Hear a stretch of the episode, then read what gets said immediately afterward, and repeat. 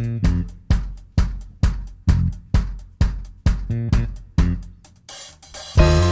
大家好，欢迎来到非选之人，我是 Queen 我是第二集发布第二天就二次确诊的天选之人。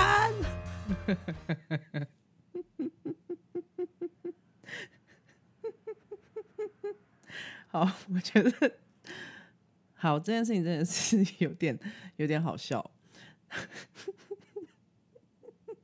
现在想起来还是觉得有点可怜的，怎么会这样？今天是我 那个确诊二次确诊之后的第八天，然后呢，我刚刚筛稍早的时候筛已经是半阴性，就是就是还是有淡淡一条线啦，但是我今天已经有精神多了。那前面八天呢，先快速的分享一下确诊这件事情好了，因为。哈，我其实觉得这样是不是有点无聊？可能大家都已经知道、了解 COVID nineteen，了解的比我其实还多了吧？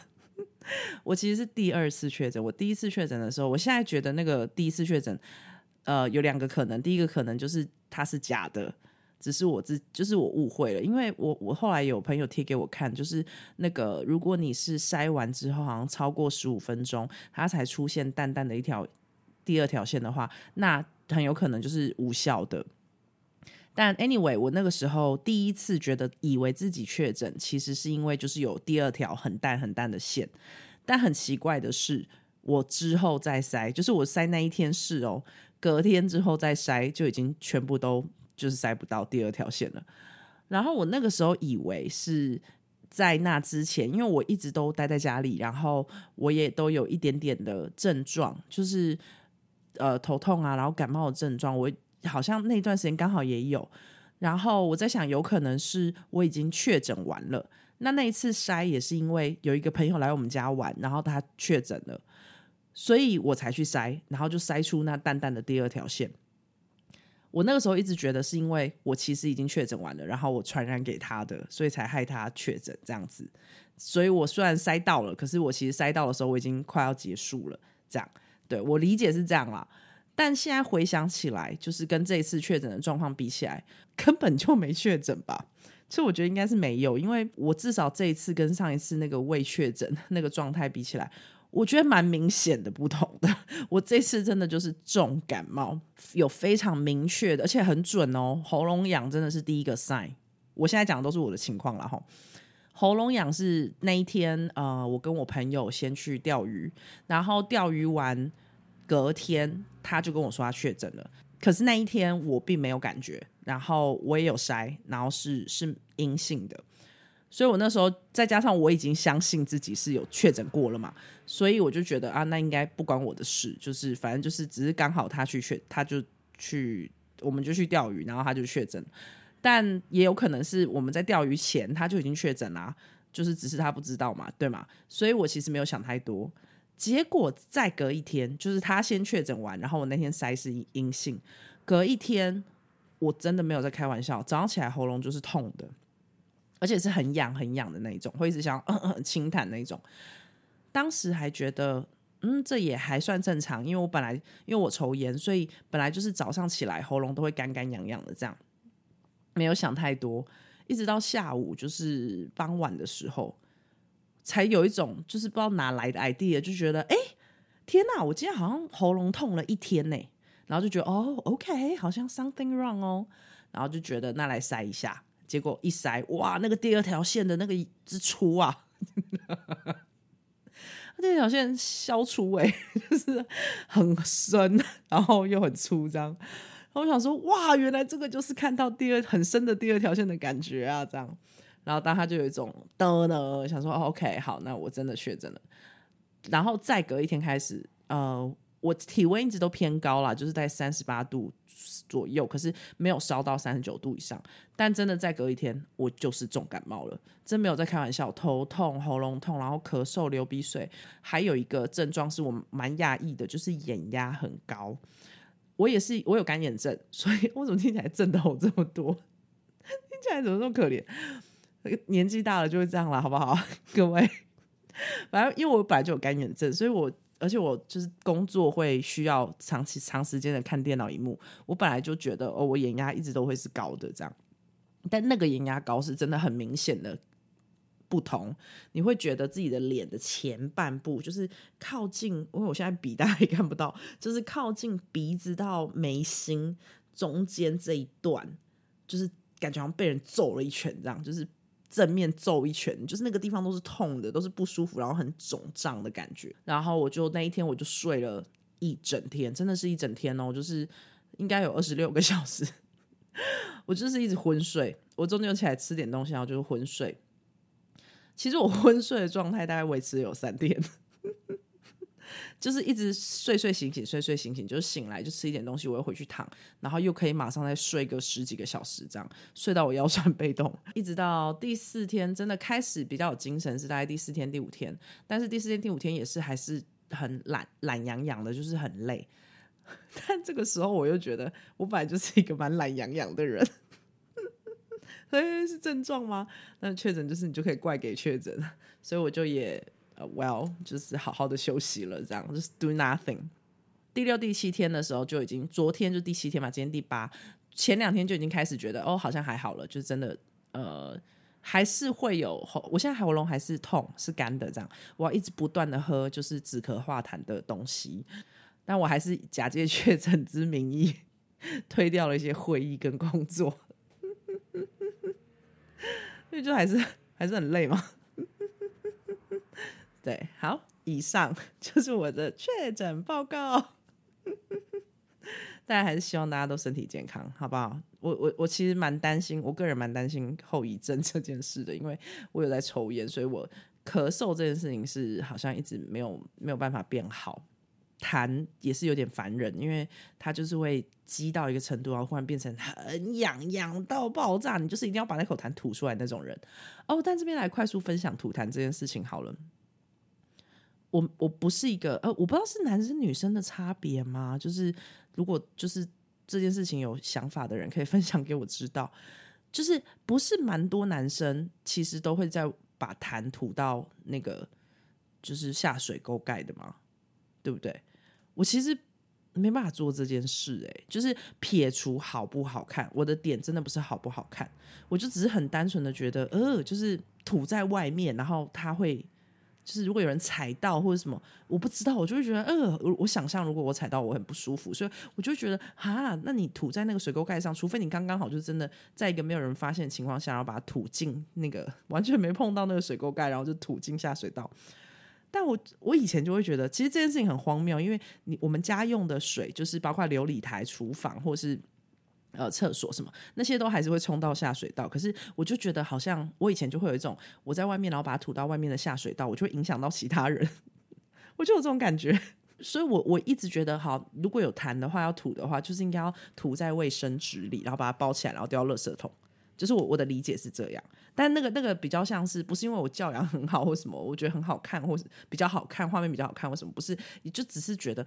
我怕别人踩到它，或是哦，它掉进下水道之后，那个下水道会流进海里，然后海就会在下雨，然后就会淋到我们身上。你们听得懂我在说什么？但我现在忽然想到一个很好笑的事情，我不太确定这件事情是要在节目上公开，就是鼻屎。好，要讲吗？才第三集。好，就啊，干我神经病哦！半夜一个人在那边求干呢，求干美丁美当啊呢，我会吃鼻屎，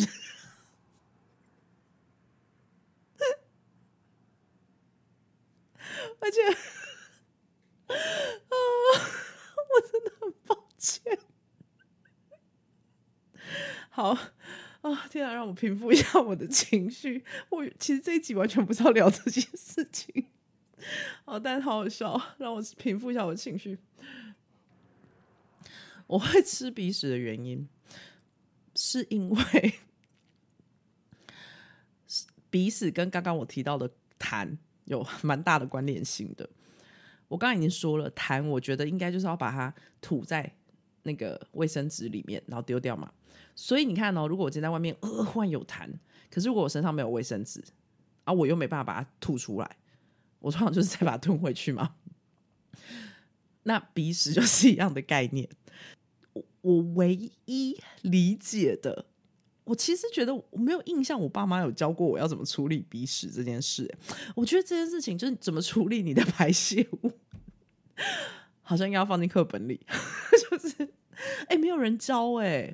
其实这些事情不就蛮有趣的吗？就是你长大之后就会发现，呃，你周遭的人对待一些你日常生活中的举动。什么等等，好像有点不太一样做法。这件事情我觉得蛮有趣。我小的时候对鼻屎处理方式啊、痰的处理方式啊这种事情的唯一解，就是把它就是拿卫生纸，你就是把它吐到卫生纸里面，然后把它包起来，然后丢垃圾桶。它应该要随着垃圾桶一起被火化，就是它不应该被冲入下水道，或者是它不应该被吐出来之类的。呃，它可以被吐出来，但它应该要被包到卫生纸里面，然后丢进垃圾就对了。我的理解是这样。那所以，我小的时候就是啊，就没有卫生纸啊，怎么办？所以我就把鼻屎吃掉。我到现在还是这样。其实我没有觉得特别丢脸啦，老实说，就是我我觉得。就是可能有些人会觉得呃好恶，但我我真的觉得还好，就是我的鼻屎啊，你有没有要叫你吃？奇怪，你觉得恶屁？对，但是嗯，这有造成我一个困扰，就是因为我太下意识的做这件事了，然后我不是很 care 别人的看法，在这件事情上了，我不是那么 care，所以有的时候我会太忘我，就是我在熟人面前，当然理论上你比较放松嘛，那你就是。挖了就，我以前可能小一年轻以前的时候，可能还会稍微注意一下，就说哦，我我挖完鼻屎，我不会立刻在大家面前就把它放进嘴巴之类的。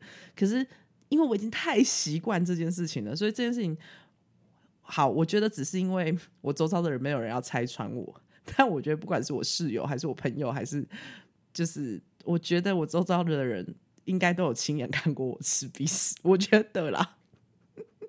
只是他们可能，我不知道他们可能是太震惊，或是我动作太自然，所以他们也就被糊弄过去了。对，啊，嗯，如果你也是吃鼻屎一族的话，欢迎你加入我的行列。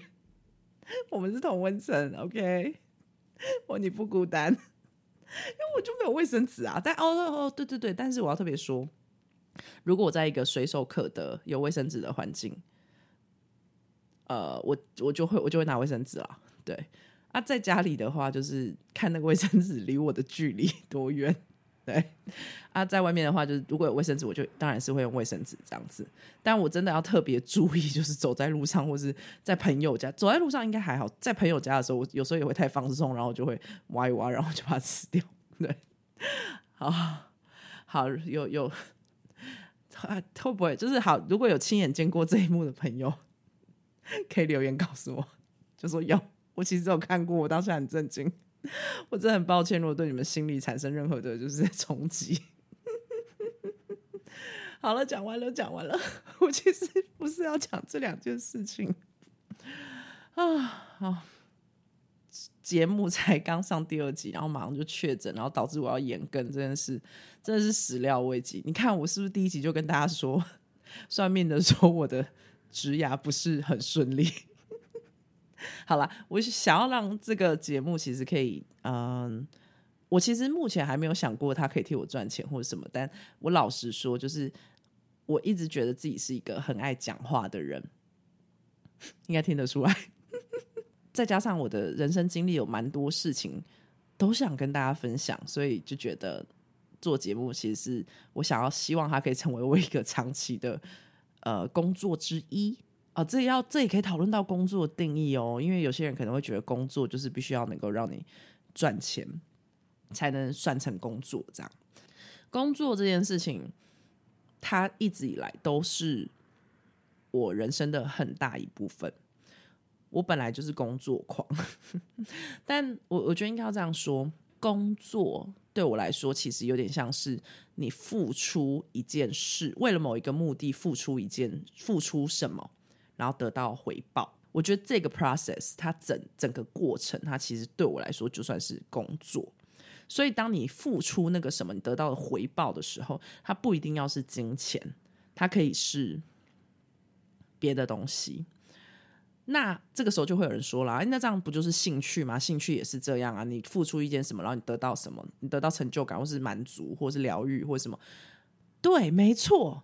所以其实我一直觉得，工作我对工作还有兴趣之间的那个分野其实很模糊的。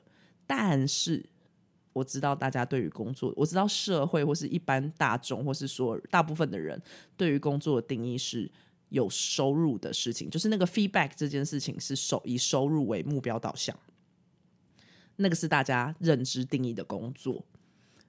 我知道这件事，所以我就自然而然我在讲工作这两个字的时候，我可能就会把它我知道大家定义是那样，所以我就会配合那个定义，然后去使用这个名词。但事实上，对我来说，兴趣也好，工作也好，甚至你今天是扶老太太过马路也好。我其实对我觉得对我来说都蛮像是工作的，就是你生你出生在这个世界上，然后你呃跟这个社会有一个连接性在，就会有工作，就是包括对父母也好，或是对社会也好，或是对就是对家人、对伴侣或是什么，我都会觉得那其实都算是工作。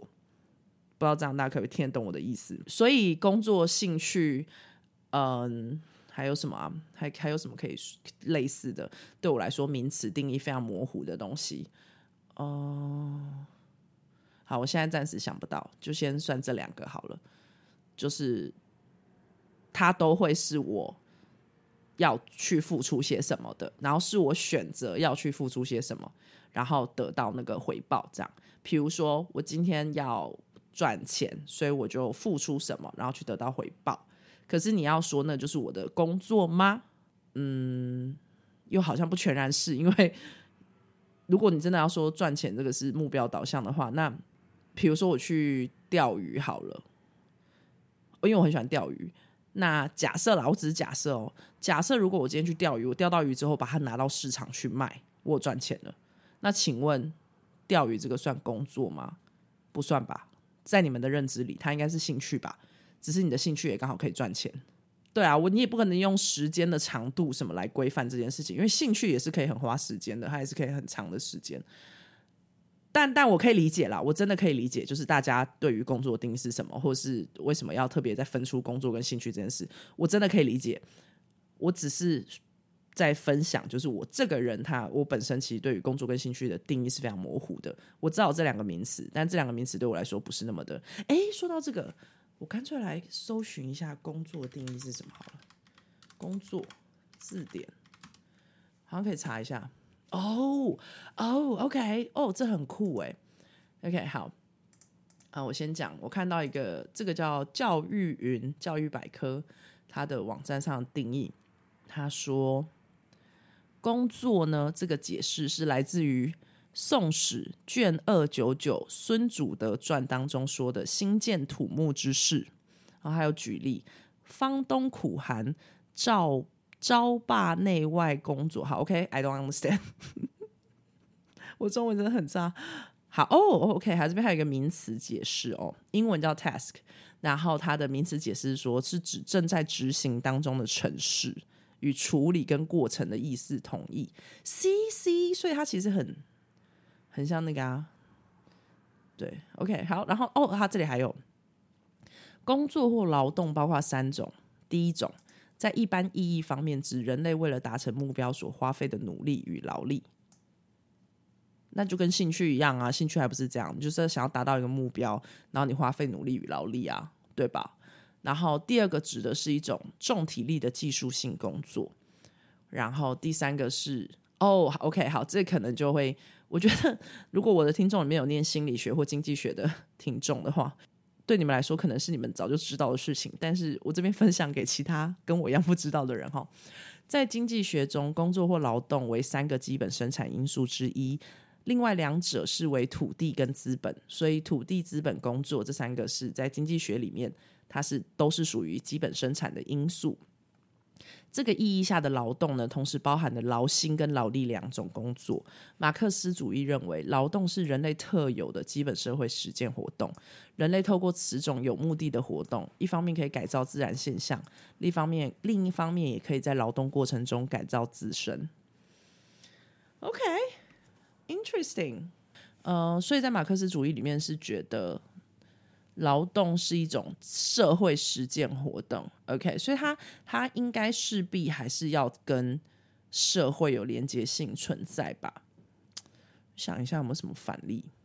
有什么反例是它跟社会是这个工作跟社会是脱节的？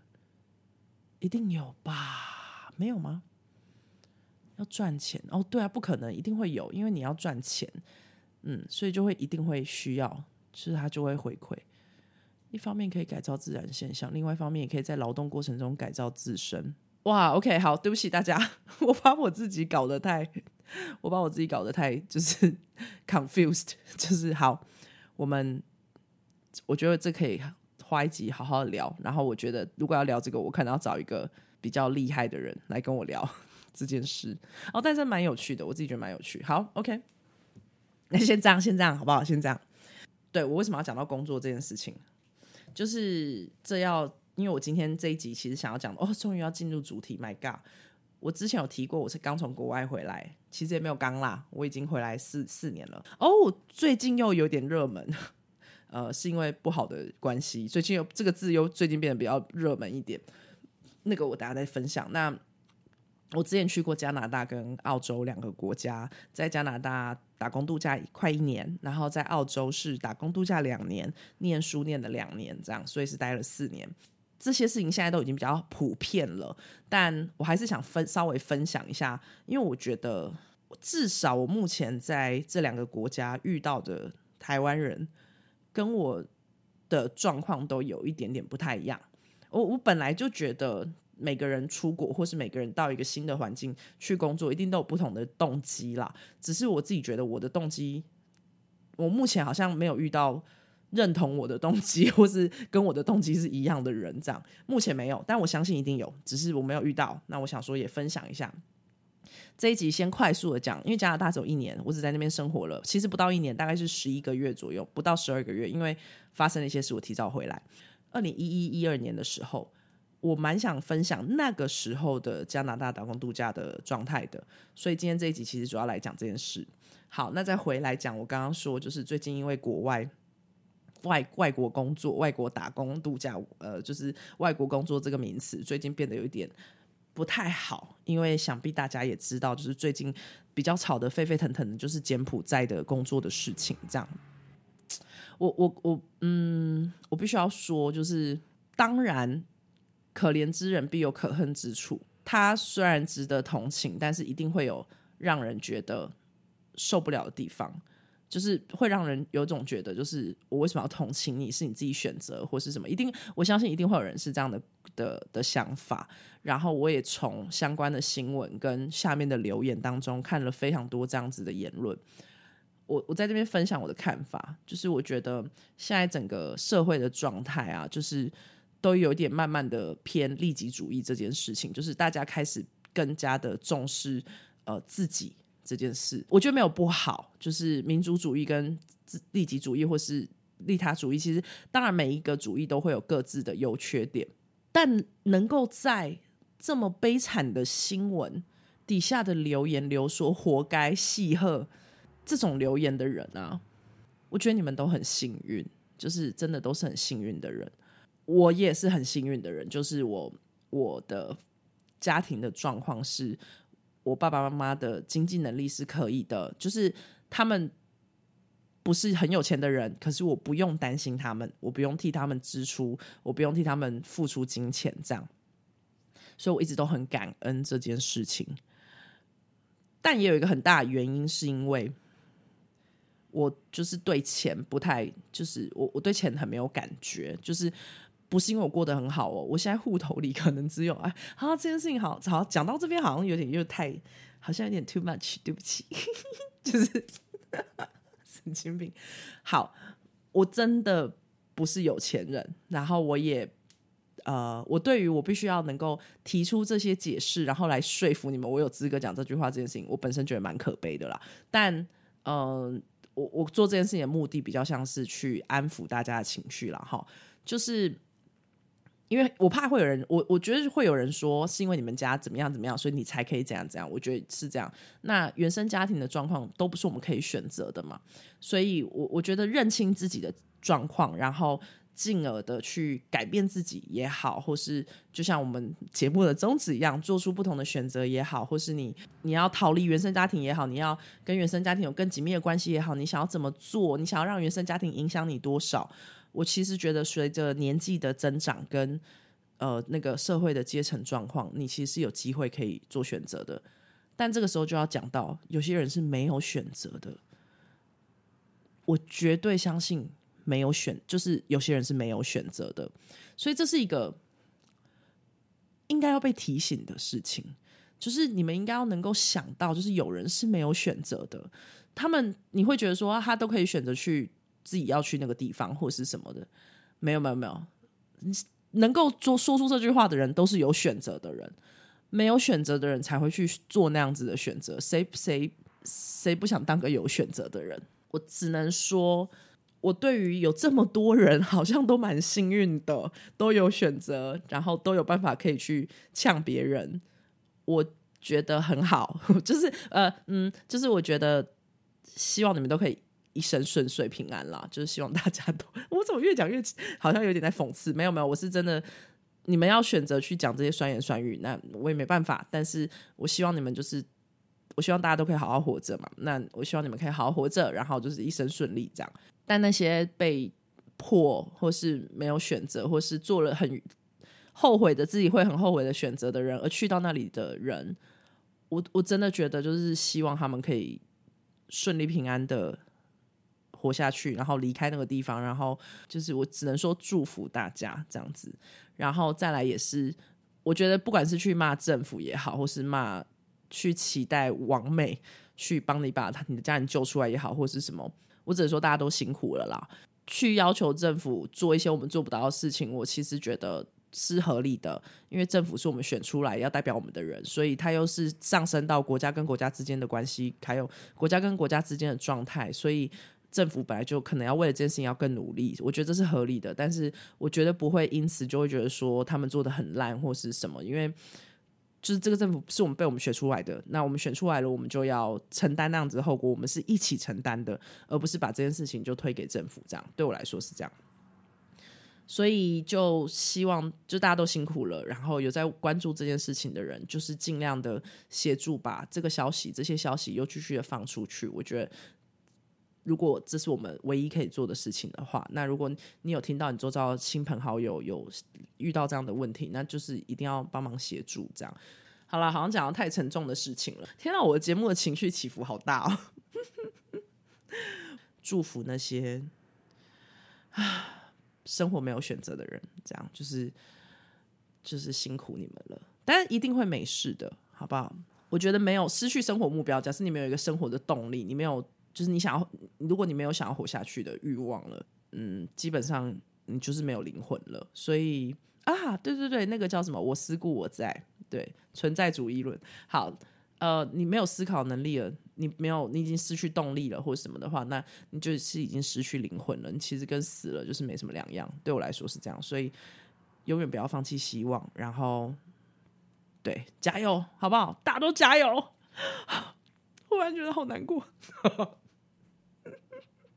我真的有病哎！天哪，我真的原本只是想要讲一下加拿大。啊，终于好，我快速回来讲加拿大。呃，五专的时候念的是英应用外文系，就是英文系，然后后来二季也是念英文系，所以我其实念英文系念了七年。但是工作，大学毕业之后工作其实就是做影剧相关嘛。我就是之前有提过，我就开始拍电影，所以我其实。不太用得到英文。那我在求学期间，我的英文也不是，我也不是功课非常好的人。然后学英文对我来说的目的，不是要公成绩考得很好，对我来说比较是我想要学会怎么使用这个语言，那我就可以讲更多话。所以可以想象，就是如果在那个状态下，那大学就是才十几岁，生活中有这么多的诱惑的状态下，我真的是没办法好好念书，就是我成绩蛮差的。好，然后虽然英文没有很好，但我很敢讲，然后我也对自己的发音是蛮有信心的，因为就是可能是我唯一的强项。刚好在电影圈的工作到了一个阶段，呃，我所谓的阶段是指我已经在那个时候已经在开始这样拍戏，陆陆续续也拍了，工作了四五年了。我忽然变得很迷惘，就是很不知道自己是谁这样。然后这个可以也之后在讨论影剧相关的工作经验的时候，我可以再分享。然后这时候我就忽然回想起，哎，对我好像是念英文系的，就觉得想要挑战自己看看，就是有没有可能。去到一个全英文的环境，可以让自己就试试看，我到底能不能做到这件事。我觉得我那时候好像一直不断的在找一些可以证明自己的事情，就是我可以做得到的事情。因为从职场上，就是呃拍片这件事情上，我其实在那个当下我是得到非常多的挫折的，所以就很想要极力的找一些可以让我自己，就像我刚刚讲，我前面一直在讲动机啊，然后目标啊这种东西，所以我就想要有一个新的动机或是目标。让自己重新燃起对生命的热情。那时候我的生活周遭没有出国打工度假的人。二零一二年，我不太确定澳洲是不是已经开始很红了。我不太确定。哦，对，好像澳洲打工在那个时候就已经算是非常有名的一件事情，就是因为它的门槛，它是申请签证的门槛里面比较低的。那我那个时候还有一点嗯优越感嘛，就觉得我是英文系的，我没有想要去。因为那时候接收到的资讯都是去澳洲，就是去农场或是什么，所以我其实一直都觉得，就是我没有打算要去农场工作。我为什么要特别到国外，然后去农场工作？为什么不在台湾的农场工作？就是因为我对农场工作这件事情没有兴趣啊，所以我为什么要特别去国外去做这件事？这样。我那时候想法很单纯，因为我出国的目的是为了，就像我刚刚讲的，有一个新的动机跟目标嘛，去测试自己可不可以在全英文的环境下生活。所以我的目标不是为了赚钱或者什么，那就那个当下就不会想说要去澳洲。呃，可能我觉得念英文系的，是不是都会有一点点小小的这方面的优越感，就会觉得应该要挑战自己吧，去爱尔兰、去英国、去加拿大这种。英语系国家，呃，澳洲也是啊，但是就是我的意思是说，就会觉得好像我应该要去到那些你知道求学时代就很常看的地方，很常接收到资讯的地方，好像应该要去这些地方。这样，二零一二年是加拿大打工度假，好像是第二届才刚开放，第二还是第三届，我忘了，反正就是五届以内，好不好？所以我是加打，现在讲加打，加打的那个那个叫什么学姐，好不好？我大学姐。没有啦，就是很前面啦，但我前面还有学长姐。加拿大那一年，二零一一一二年那个时候，他不是用抽签的，因为其实才刚开放，没有什么太多人去，所以他那个时候的做法是，他比如说他今天在几月几号，他就是说好，我开始就是开放申请签证，那你就是要在那个日期到，他有一个区间嘛，几月几号到几月几号之间，你要在那个日期的区间把该准备的文件，包括什么你的。那个收入证明啊，呃，那个叫什么？银行存款证明啊，然后你的护照影本啊，什么有的没的，还会有一些问答题啊，什么？你把那些文件全部整理好，你就是有用邮寄的方式哦，不能线上。还有还有还有，体检好像是拿到之后签证之后才体检，哦，我忘了。反正你要先把这些文件整理好，整理好之后，你要在那个有日期之间，邮戳为凭，哈，看邮戳，把它寄出去。然后他收到了之后，他就开始审核。那他当他审核第一份哦啊邮差，谢谢你打开来开始检查一份一份一份一个一个档案纸这样子检查，检查完哎这个人的档案全部正确，准备的很齐全，也都 OK，好 check 一个名额就没了，就这样。所以他我印象中是这样啊哈。如果有加打的前段班的学长姐们哈，或是我的同学们，就是错误的话再提醒我。